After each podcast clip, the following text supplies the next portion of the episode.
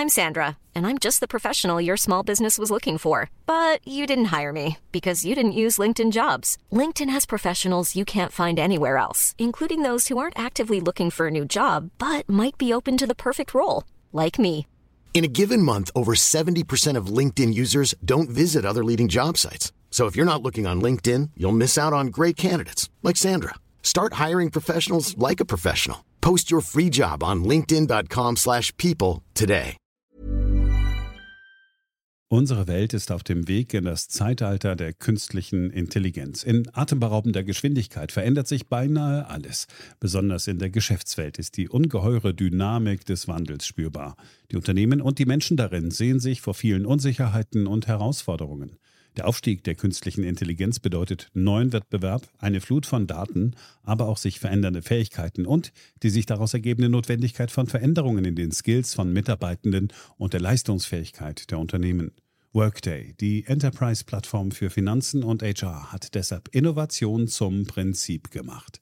Viele BTO-Hörer erleben den Wandel aus nächster Nähe. Ihre Unternehmen sehen sich einem Ansturm von Veränderungen ausgesetzt, suchen nach Mitteln, um sich aus der Beschleunigungslücke zu befreien und haben Schwierigkeiten, Schritt zu halten. Oft sind die Lösungen kurzfristig und bruchstückhaft. Getrennte Systeme für die Finanz- und Personalabteilung oder die Aufrüstung veralteter Technologien sind häufige Beispiele dafür. Um Unternehmen jeder Größe bei der Bewältigung dieser Herausforderung zu unterstützen, verfolgt Workday den Ansatz permanenter Innovation. Denn nur so können Kunden Veränderungsprozesse anführen, statt darauf zu reagieren. Nur Workday verfügt über einheitliche Daten, die nahtlos über eine einzige Plattform fließen und ihnen die Möglichkeit geben, intelligente Entscheidungen zu beschleunigen, Chancen zu erkennen und Risiken zu mindern. Workday versetzt sie in die Lage, Modelle und Prognosen zu erstellen und schnell und zuverlässig zu handeln, dank Echtzeitdaten und einer zuverlässigen in die Plattform integrierten KI. Besuchen Sie workday.com und erfahren Sie, wie Sie Fahrt aufnehmen können bei Ihrer Reise ins Zeitalter der künstlichen Intelligenz. Workday, die Enterprise-Plattform für Finanzen und HR. Hier ist Beyond the Obvious, der Ökonomie-Podcast von und mit Daniel Stelter, eine Produktion von The Pioneer. Herzlich willkommen zur neuesten Ausgabe meines Podcasts. Ich freue mich sehr, dass Sie heute wieder mit dabei sind. Bevor wir zu den heutigen Themen kommen, noch kurz folgender Hinweis. Treue Hörer wissen, in den vergangenen zwei Ausgaben haben wir uns mit der deutschen Energiewende beschäftigt. Wie erwartet, hat dies eine heftige Diskussion unter den Hörern ausgelöst. Es gab Zustimmung, aber es gab auch deutliche Kritik. Ich werde diese Kritik aufgreifen, ich werde den Themen nachgehen, ich werde in einem der kommenden Podcasts auf diese Aspekte eingehen, werde aufzeigen, wo die Kritik berechtigt war, wo es andere Perspektiven gibt. Und ich werde auch dazu, so es passt, weitere externe Experten hinzuziehen. Also, das Thema bleibt auf der Agenda. Ich bitte aber um etwas Zeit, um entsprechend mit den Anmerkungen gründlich umzugehen, so wie das eigentlich mein Anspruch ist und sicherlich auch der Anspruch von Ihnen, mein lieben Hörer, ist. Beyond the Obvious, der Podcast mit Dr. Daniel Stelter.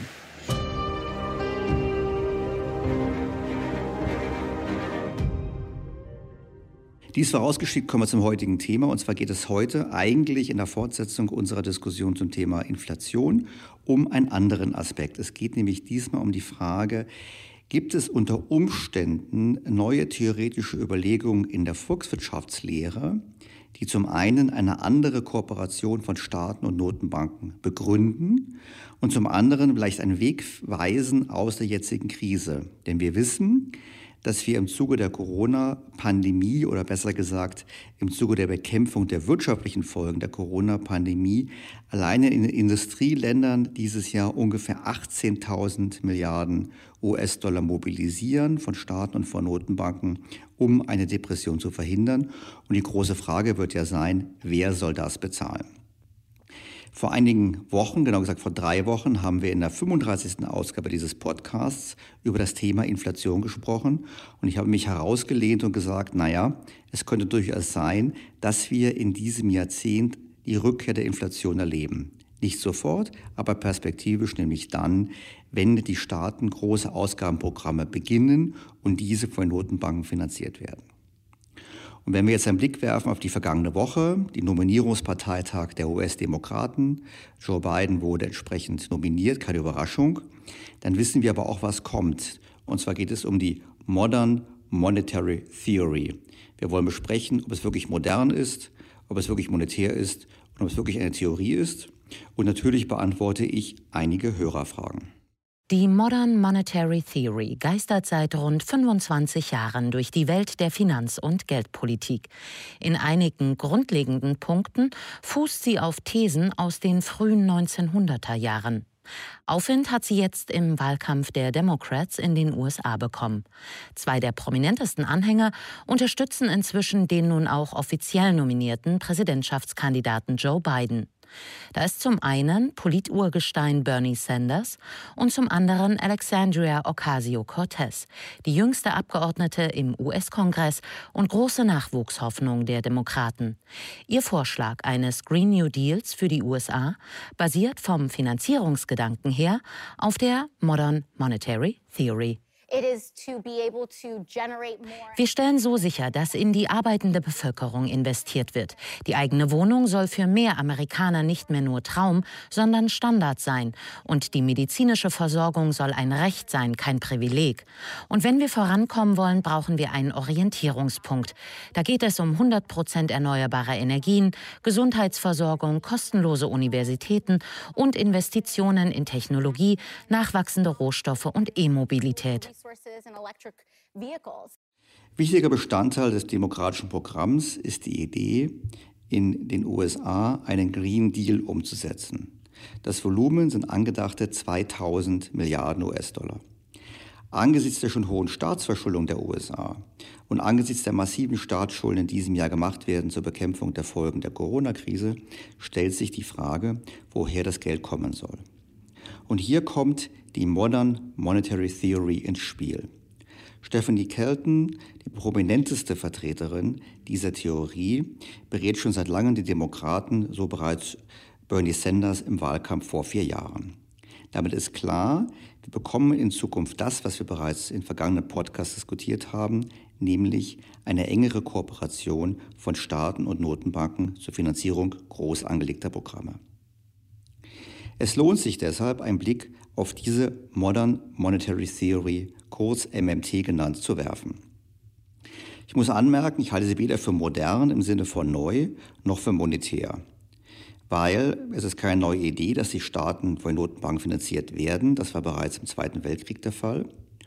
Und es ist auch nicht richtig monetär, aber letztlich geht es ja nur darum, Staatsausgaben zu erhöhen. Also insofern ist es eigentlich eher eine moderne Fiskaltheorie, die darum ringt oder darum versucht zu erklären, dass der Staat eben kein normales Wirtschaftssubjekt ist und immer mehr Geld ausgeben kann, als er einnimmt. Bevor wir tiefer einsteigen, wollen wir eins wissen, dass MMT eigentlich die Lösung ist für alle Probleme der Welt. Beziehungsweise sein soll. Ziel sollte eine ausgewogene Wirtschaft sein, in der Vollbeschäftigung herrscht und in der man sich vor dem Inflationsrisiko schützt. Gemäß der Ökonomen wird das längerfristige Wachstum angekurbelt, wenn in Dinge wie Bildung, Infrastruktur, Forschung und Entwicklung investiert wird. All das wird das Produktivitätswachstum tendenziell beschleunigen, damit dann auch das reale BIP-Wachstum längerfristig höher ausfallen kann. In den letzten beiden Kapiteln ihres Buches The Deficit Myth, Modern Monetary Theory and the Birth of the People's Economy rattert Stephanie Kelten durch eine wahre Wäscheliste aktueller Probleme, die ein wohlwollender Politiker, aufgeklärt durch die Weisheit der Modern Monetary Theory, lösen könnte.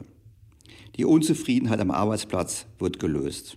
Das Problem der unzureichenden Ersparnisse der privaten Haushalte wird gelöst. Das US-Gesundheitssystem wird saniert. Das US-Bildungssystem wird saniert. Die Infrastruktur wird verbessert. Es gibt bezahlbaren Wohnraum für alle. Es gibt ausreichend Geld für wissenschaftliche Forschung. Die Mittelschicht kann wieder mehr Geld verdienen und auch entsprechend mehr wirtschaftliche Teilhabe haben. Und der Klimawandel als ganz großes Thema, wie auch die globale Ungleichheit, werden ebenfalls bewältigt, sofern ein Politiker eben der Weisheit der Modern Monetary Theory folgt. Ich finde, das ist ein ziemlich ambitioniertes Ziel und es ist natürlich kein Wunder, dass die Befürworter ihr Denken und ihr Handeln selbst als kopernikanische Wende ansehen. Das meine ich durchaus ernst.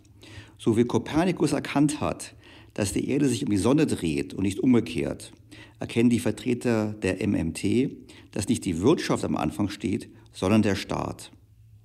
Das ist der entscheidende Gedanke. So, MMT starts with a simple observation. MMT beginnt mit einer einfachen Beobachtung, nämlich, dass der US-Dollar ein öffentliches Monopol ist. Die US-Währung kommt von der US-Regierung. Sie kann nirgendwo anders herkommen. Das bedeutet, dass die US-Regierung nichts mit einem Haushalt zu tun hat. Damit Haushalte oder private Unternehmen Geld ausgeben können, müssen sie das Geld aufbringen. Und der US-Regierung kann das Geld nie ausgehen. Sie kann nicht vor einem Solvenzproblem stehen, vor unbezahlbaren Rechnungen. Sie muss sich nie darum kümmern, das Geld aufzutreiben, das sie ausgeben will.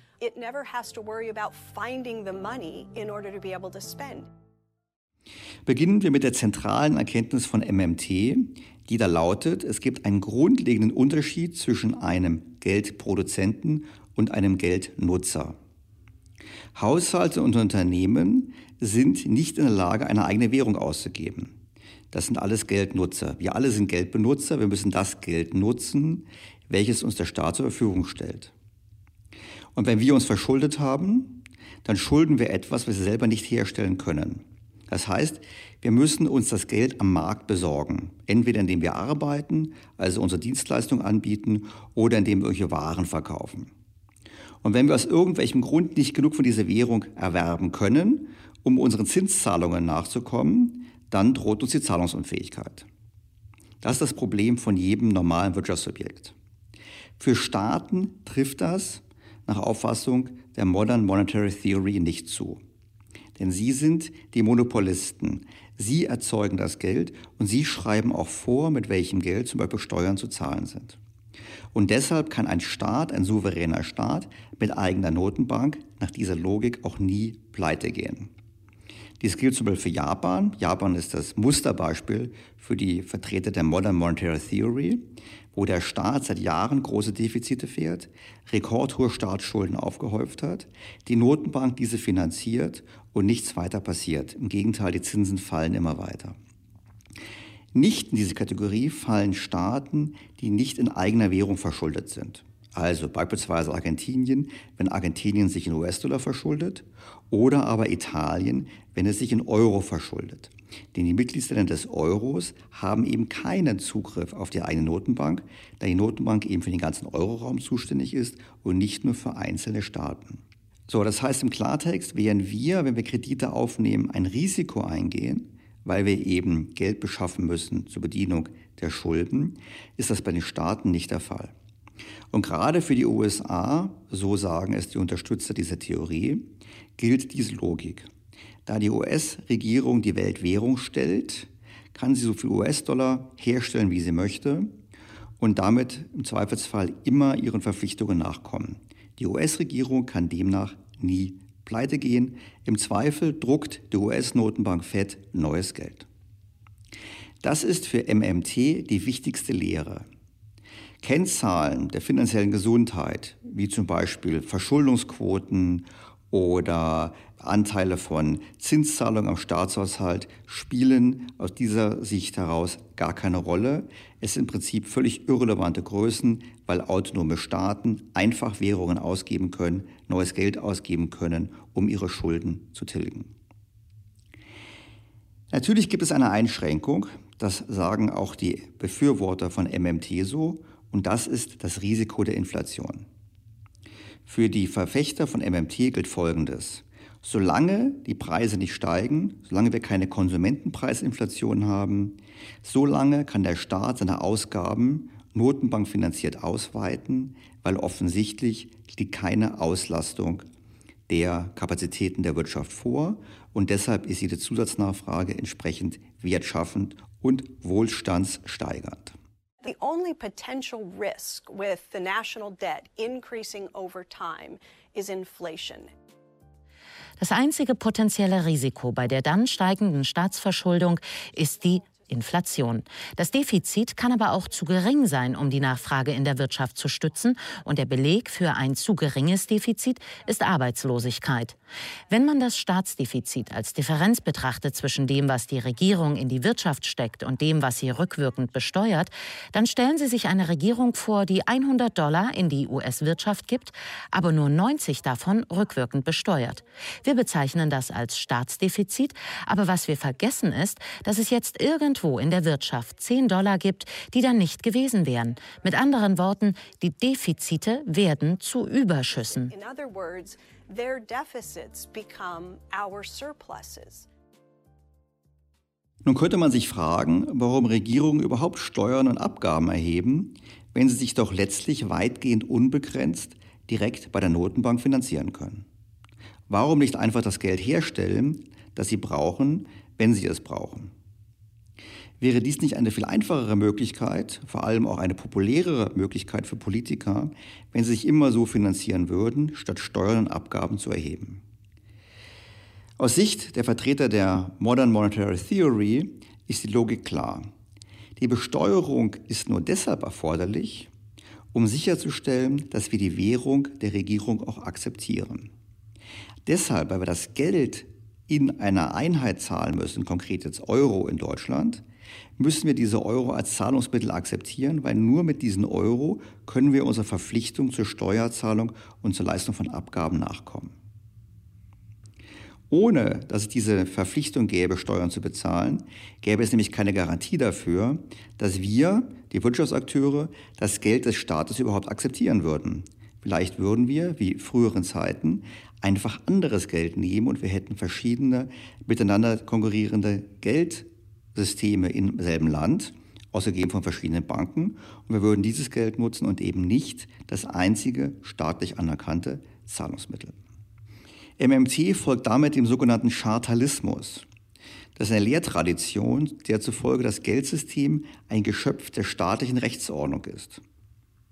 Das heißt, Zahlungsmittel in nationaler Währung werden von den Zentralbanken oder dem Finanzministerium eines Landes in Umlauf gebracht oder aber durch ein öffentlich-privates Mischsystem, also das Zentralbankgeld, was die Notenbank schafft, und das sozusagen das Buchgeld, welches ja von den Banken geschaffen wird, indem diese Kredite vergeben.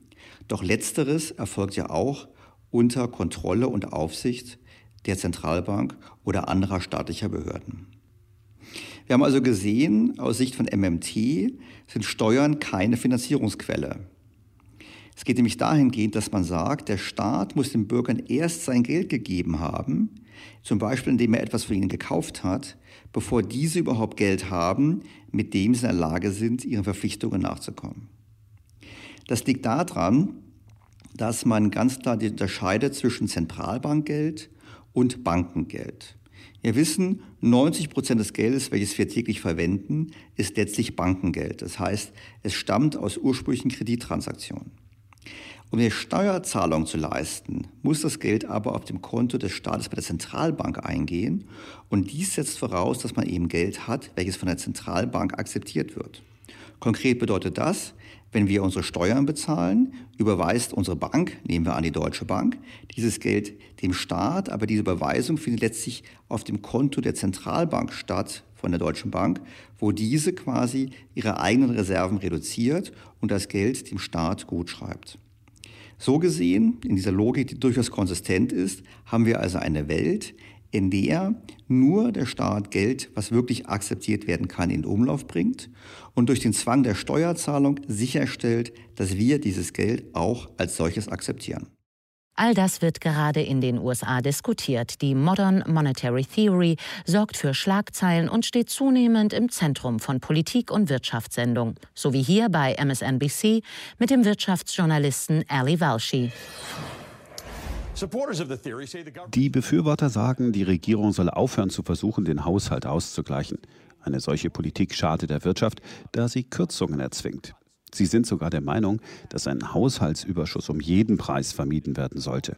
Eine Regierung, die am Geld festhält, anstatt es in die Wirtschaft zu leiten, ist auf lange Sicht schädlicher als Schuldenberge. Vorschläge der progressiven Linken wie Medicare for All von Bernie Sanders oder der Green New Deal von Ocasio-Cortez werfen oft die Frage auf, wer das bezahlen soll. Eine der Antworten ist, wir drucken einfach mehr Geld. Entscheidend ist für die MMTler jedoch auch, dass sie sagen, wir brauchen Besteuerung, um überschüssige Nachfrage einzusammeln. Es könnte ja sein, dass die Staatsausgaben zu stark steigen, dass die Inflation droht, einfach deshalb, weil Kapazitäten ausgelastet sind. Und sobald das der Fall ist, besteht die Notwendigkeit, über Steuern Nachfrage zu reduzieren. Darüber hinaus kann man sicherlich auch noch über Steuern die Verteilung von Vermögen und Einkommen innerhalb der Gesellschaft steuern. Das sind die einzigen Gründe für Steuern. Ansonsten ist es ganz klar das Ziel. Es gibt keine Budgetrestriktion, wenn es gute Projekte gibt, die ein Staat machen kann. Und welcher Politiker hätte keine guten Ideen dafür? Dann gibt es kein Problem, diese zu finanzieren, solange die Inflationsrate nicht hochgeht. Inflation ist ein sehr wichtiges Thema für die Vertreter der Modern Monetary Theory. Vermutlich deshalb, weil sie wissen, dass dies der Hauptkritikpunkt ist. Denn blicken wir nach Weimar, ich denke an den Podcast Nummer 35, so wissen wir, dass auch da die Notenbank den Staat umfangreich finanziert hat, mit den bekannten Auswirkungen des kompletten Vertrauensverlustes in Geld. Das heißt, es ist ganz wichtig sicherzustellen, wenn man so denkt, dass es nicht zur Inflation kommt. Nur die Frage ist, wie können wir wissen, was die Produktionskapazität einer Volkswirtschaft ist? Wie können wir wissen, wie hoch die Inflationsgrenze ist? MMT geht einfach davon aus, dass die inflationären Folgen des Handelns und damit der sogenannte fiskalische Spielraum bekannt sind und vorhergesagt werden können. Genau das halte ich für problematisch. Wie wir im Podcast 35 zur Inflation gesehen haben, ist das so eine Sache mit der Inflation. Das Versäumnis von Ökonomen, politischen Entscheidungsträgern und Investoren, die Inflation vorherzusagen, war ein bestimmendes Merkmal der letzten 60 Jahre. Der Inflationsschub der späten 1960er und 70er Jahre haben die Ökonomen nicht vorhergesehen. Ebenso wenig den Wendepunkt in den frühen 1980er Jahren. Und auch heute gibt es nur wenige vollständige oder gar überzeugende Analysen dafür, warum die Inflation so tief ist. Das heißt, die Ökonomie versteht Inflation nicht richtig und deshalb muss man die Frage aufwerfen, wenn man Inflation nicht richtig versteht, die Ursachen nicht richtig versteht, wie kann man dann glauben, dass man Staatsausgaben so sauber steuern kann, dass sie nicht inflationär wirken? Das halte ich persönlich für wenig realistisch.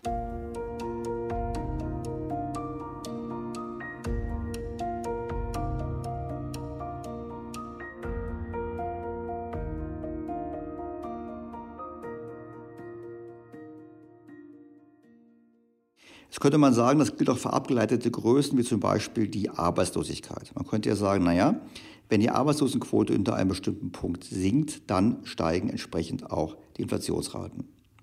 Genau das ist auch nicht passiert. Wir sehen es in Japan, wo die Arbeitslosigkeit gering ist. Wir sehen es auch in Deutschland, wo vor der Krise die Arbeitslosigkeit sehr tief war. Trotzdem gab es geringen Lohndruck und entsprechend auch geringe Inflationsraten. Das heißt, es ist nicht so einfach zu sagen, was in Zukunft passieren wird. Eine Idee von Stephanie Kelton und anderen Vertretern der Modern Monetary Theory ist, dass der Staat eine Art Beschäftigungsgarantie abgeben soll. Das heißt, jeder, der arbeiten möchte, kann beim Staat arbeiten und dafür mindestens den Mindestlohn bekommen. Und dieses bedingungslose Jobangebot soll dazu führen, dass man theoretisch bis zu 0% Arbeitslosigkeit hinunterkommt. Und dann wüsste man, wann die Wirtschaft ausgelastet sei und es gäbe keine unfreiwillige Arbeitslosigkeit mehr. Doch hier kann man natürlich verschiedene Fragen aufwerfen. Zum einen, wenn man das so macht, was sollen die Menschen alles tun beim Staat? Die Vertreter der Theorie sprechen dann von dem Aufbau einer Pflegewirtschaft oder von Arbeit, die dem öffentlichen Zweck dienen sollte. Was es genau sein sollte, beziehungsweise was es genau ist, bleibt allerdings nebulös. Persönlich habe ich durchaus Sympathie für die Idee, ähm, jemanden quasi prinzipiell beim Staat zu beschäftigen, wenn er keine andere Arbeit findet, aber eher als Ersatz zu bedingungslosen Sozialleistungen. Bleibt festzuhalten, dass die MMTler ganz klar sagen, für sie ist entscheidend, der Staat kann so lange Notenbank finanziert die Ausgaben steigern, bis die Inflationsraten anziehen. Sobald die Inflationsraten anziehen, können die Ausgaben gestoppt werden bzw. die Steuern erhöht werden, um auf diese Art und Weise dem Privatsektor Nachfragekraft zu entziehen. Stellt sich die Frage, wenn man so großzügig über Geld ausgeben nachdenkt, was würde dann passieren konkret, wenn Sie kürzen sollten? Also wie stellen wir uns das vor? Wenn die Inflation steigt, müsste der Staat Steuern erhöhen. Bei wem erhöht er die Steuern? Zum anderen müsste der Staat Ausgaben einschränken. Doch was soll er machen? Soll er das neu funktionierende Gesundheitssystem kürzen oder das Bildungssystem geopfert werden? Das heißt im Klartext, wir werden genau das sehen, was wir immer sehen. Es gibt nämlich doch eine Budgetrestriktion, selbst in der Welt von MMT. Und die Konflikte brechen nur viel später auf. Und es wird viel schwieriger sein, die einmal gemachten Versprechungen wieder zurückzunehmen. Denken wir daran, dass die Politik dazu neigt, einen Großteil der Versprechen als dauerhafte Versprechen abzugeben. Rente mit 63, Mütterrente, jetzt auch die Grundrente. Wir haben das gesehen in dem Podcast, wo wir über die Bilanzierung des Staates gesprochen haben. Der Staat bilanziert nicht sauber und deshalb gibt er Versprechen ab, die erheblich sind, die aber als solche am Anfang nicht zu sehen sind. Das heißt, wir gehen auf eine Welt zu, wo wir zwar sehr leicht Ausgaben erhöhen können, aber diese Ausgabenerhöhung nicht zwangsläufig auch dazu führt, dass es Ausgabenkürzungen gibt, wenn die Inflationsraten anziehen. Wahrscheinlicher bleibt aus meiner Sicht, dass sobald die Inflationsraten anziehen, man sagt, naja, etwas mehr Inflation ist ja nicht schlecht, auch gerade mit Blick auf die hohe Verschuldung des Privatsektors. Staatliche Schulden spielen ja keine Rolle mehr in der Welt der MMT. Das heißt, man wird bereit sein, höhere Inflationsraten zuzulassen und dann kommen wir genau in das, was wir im Podcast 35 gesehen haben, nämlich das Risiko einer sich selbst beschleunigenden Entwicklung, einfach aufgrund der Tatsache, dass dann die Umlaufgeschwindigkeit des Geldes steigt. Wir Bürger müssen das staatliche Geld zwar noch akzeptieren, weil wir damit Steuern zahlen müssen, aber ansonsten werden wir versuchen, das staatliche Geld so weit wie möglich zu vermeiden. Und dann bekommen wir die hohe Inflation. Damit sieht man meines Erachtens sehr schön, wie gut MMT in die Zeit passt. Wir wissen, dass wir eine Welt haben mit zu hohen Schulden, meines Erachtens auch zu hohen Staatsschulden. Und nun kommt MMT und empfiehlt, dass die politischen Entscheidungsträger das Gaspedal voll durchdrücken, ohne allerdings zu wissen, wo die Bremse ist. So oder so können wir festhalten, dass das Zeitalter der unabhängigen Zentralbanken vorbei ist. Ob nun unter dem Deckmantel der Modern Monetary Theory oder anderen Überlegungen, werden wir sehen, dass die Politiker wieder die Kontrolle übernehmen und das geschieht schon jetzt. Wir sehen es ja bereits in den USA, wo offen zugegeben wird, dass letztlich die Rettungsmaßnahmen der US-Notenbank Fed nichts anderes sind als die ersten Schritte in Richtung der Modern Monetary Theory, wie selbst prominente Vertreter der US-Notenbank zugeben. So hat sich Robert Kaplan, Chef der US-Notenbank Zweigniederlassung in Dallas geäußert. Unfortunately, because of the crisis, Leider begeben wir uns aufgrund der Krise tatsächlich mit einigen Maßnahmen auf Neuland, in gewisser Weise Richtung MMT, um mit der Krise umzugehen. Die Auswirkungen von MMT waren vorher schon klar und ich war darüber besorgt. Und jetzt, da wir einiges davon getan haben, bin ich weiter besorgt. Wir werden mit Folgen rechnen müssen. Reckon with what are the implications.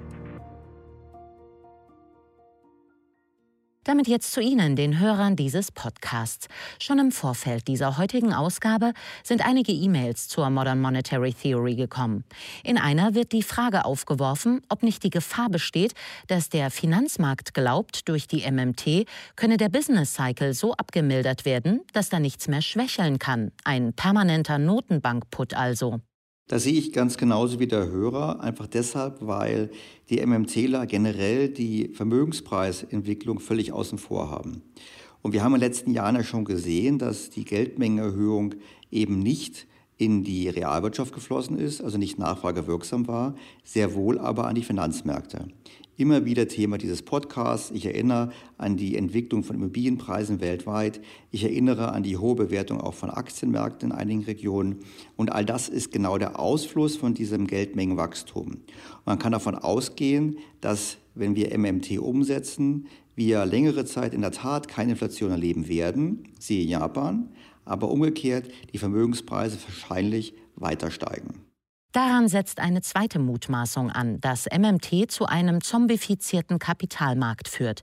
Die Risiken werden negiert und die Vermögensumverteilung von unten nach oben real massiv beschleunigt. Am Ende dann viele Menschen, welche von Helikoptergeld leben und wenigen, welche den Überschuss aufsammeln. So ist es. Das heißt, MMT wird die Ungleichheit weiter steigern, sowohl von Einkommen wie auch von Vermögen und ist deshalb nicht dazu geeignet, die Probleme, die wir haben, zu lösen. Das bedeutet nicht, dass es nicht kommen wird. Das heißt im Klartext, wir werden eben in diesem Jahrzehnt erleben eine zunehmende Spreizung der Vermögen. Wir werden aber auch, davon bin ich fest überzeugt, erleben, dass die Politik es übertreibt, dass die Nachfragemaßnahmen zu groß sind und dass wir in der Tat eine realwirtschaftliche Inflation erleben, die dann durchaus sich schnell beschleunigen kann. Eben deshalb, weil mir der Glaube fehlt, dass die Politik bereit sein wird, dann die entsprechenden harten Einschnitte vorzunehmen, die nötig wären, um die Inflation wieder unter Kontrolle zu bekommen. Eine weitere Hörermail bezieht sich auf vorherige Podcast-Ausgaben. Hier wird die Frage gestellt, ob das Entsorgen der Staatsschulden über die Notenbankbilanzen schon ein Ausfluss der Modern Monetary Theory ist. Ich habe, das wissen auch treue Hörer, schon in der Vergangenheit sowohl in diesem Podcast wie auch äh, in meinen Büchern und sonstigen Publikationen vorgeschlagen, dass wir alte Schulden von Staaten auf europäischer Ebene konsolidieren sollten in einem sogenannten Schuldentilgungsfonds, wobei natürlich von Tilgung keine Rede sein kann, und dass dieser Fonds eben dann von der Europäischen Zentralbank refinanziert wird mit faktisch endlos laufenden Anleihen, die auch faktisch zinslos wären. Das ist in der Tat eine Idee, die darauf fußt, dass die Modern Monetary Theory kommen wird. Und diese hat gerade in Europa, gerade in der Eurozone, hätte sie, wenn sie einfach angewendet wird, erhebliche Verteilungswirkung zwischen den Staaten, zwischen den Ländern, auch zwischen den privaten Haushalten. Wir wissen beispielsweise, dass die Italiener und die Spanier deutlich vermögender sind als die Deutschen. Wenn wir jetzt hingehen und die Schulden der Italiener und der Spanier und der Franzosen entsprechend über die EZB abwickeln, aber die Deutschen nicht, dann bedeutet das nichts anderes als eine Verschiebung von Vermögen, da die neu geschaffenen Euro natürlich auch in Deutschland gelten.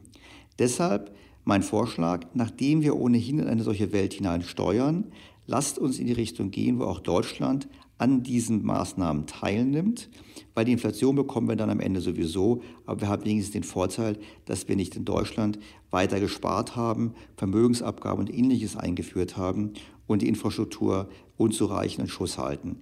Deshalb, ja, es passt in diese Welt hinein und wir müssen uns darauf einstellen, dass das die Zukunft ist, ob es uns nun passt oder nicht. Eben auch wieder angeschnitten der Vermögensvergleich von Deutschland mit anderen EU-Ländern. In vorherigen Ausgaben ist das ausführlicher besprochen worden und dazu hat ein Hörer nun Folgendes geschrieben. Sie behaupten immer, dass die Italiener und Franzosen reicher wären als die Deutschen. Sie sagen zwar, dass durch die Nichtbeachtung von Rentenanwartschaften und Pensionsversprechen eine Verzerrung entsteht, aber aus meiner Sicht lässt sich dies nicht entkräften mit der Aussage, dass die Gegenseite ebenfalls in die Vermögensbilanz ein einfließen müsste und somit netto Null ergäbe. Das wird für Staatsanleihen auch nicht gemacht. Wird also das Vermögen der anderen überschätzt? Also die Frage des Hörers passt eigentlich perfekt auch zur Diskussion heute zu MMT. Es ist natürlich ganz klar so, der italienische Staat hat viele Schulden. Und das ist auch ein Grund dafür, einer der Gründe dafür, warum italienische Privathaushalte mehr Vermögen haben als zum Beispiel die Deutschen. Das liegt einfach daran, dass der italienische Staat statt Steuern zu erheben, lieber Schulden gemacht hat und deshalb mehr Vermögen bei den Bürgern verblieben ist. Andererseits stimmt das nicht so ganz, weil zum einen ist es so, dass es ja nicht nur inländische Gläubiger von Staatsanleihen gibt. Also, italienische Staatsanleihen werden auch von Ausländern gehalten und das ist eine echte Last für italienische Steuerzahler und es ist, solange sie bedient werden, ein echtes Guthaben für den ausländischen Besitzer der Anleihe. Darüber hinaus muss man ganz klar sagen, wenn wir, was ökonomisch richtig ist, sagen, die Pensionen und Renten zählen nicht, weil sie eine Forderung gegen uns selbst sind, Und die Staatsanleihen zählen nicht, weil sie auch eine Forderung gegen uns selbst sind, also künftige Steuerzahler. Nehmen wir einfach mal an, wir haben eine geschlossene Volkswirtschaft. Dann verbleiben andere Vermögenswerte, namentlich Immobilien, Aktien.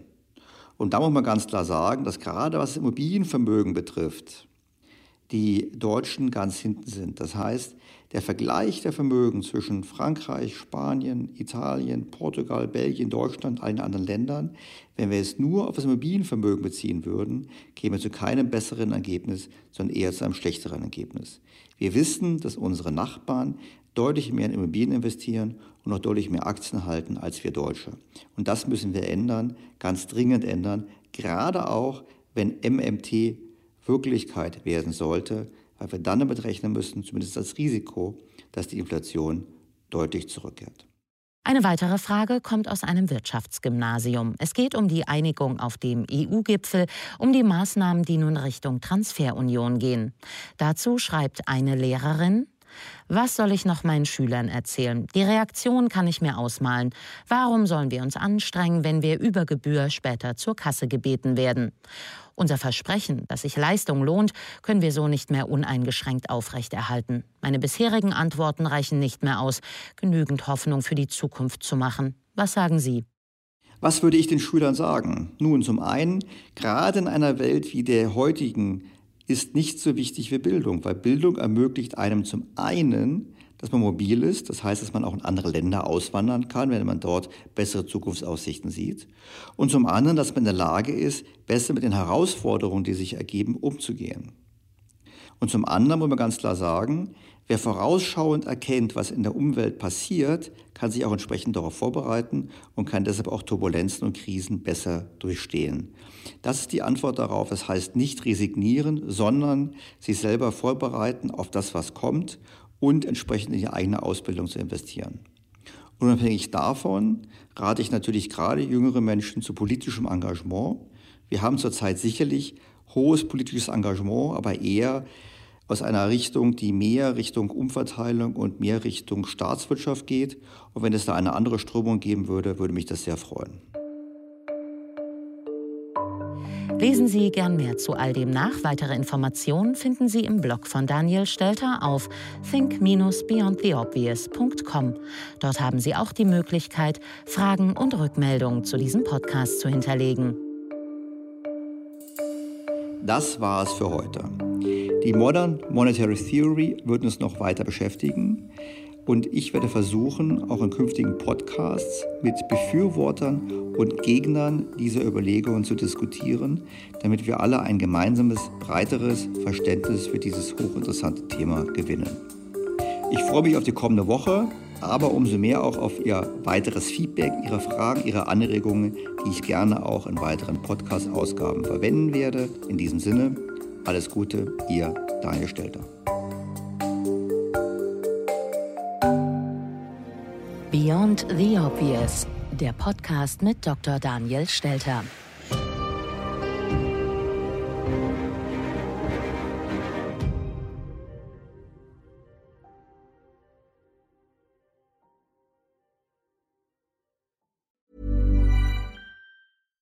Was ist noch besser als ein guter Plan? Die Möglichkeit, ihn zu ändern. Mit integrierter KI bietet Workday kontinuierliche Innovationen, die Ihnen helfen, agil zu bleiben, egal was passiert. Workday, the finance and HR system for a changing world. Mother's Day is just around the corner, and it's time to pamper the special moms in your life. And what better way than with Osea's limited edition skincare sets featuring clean, vegan, cruelty free products that are safe for your skin and the planet? Osea is a women founded, women led brand that's been making seaweed infused products for nearly 30 years. This Mother's Day, Osea has two limited edition sets, perfect for gifting or keeping for yourself. Their Golden Glow body set includes three clinically proven bestsellers for silky, smooth, glowing skin, while the Glow and Go facial set has everything she needs to achieve spa level results at home. They're so beautiful, you can skip the wrapping. For a limited time, you can save up to $48 on Osea's sets, plus get free shipping. That's Mother's Day made easy. Pamper the moms in your life and get 10% off your first order site wide with code MOM at OseaMalibu.com. That's O S E A Malibu.com code MOM.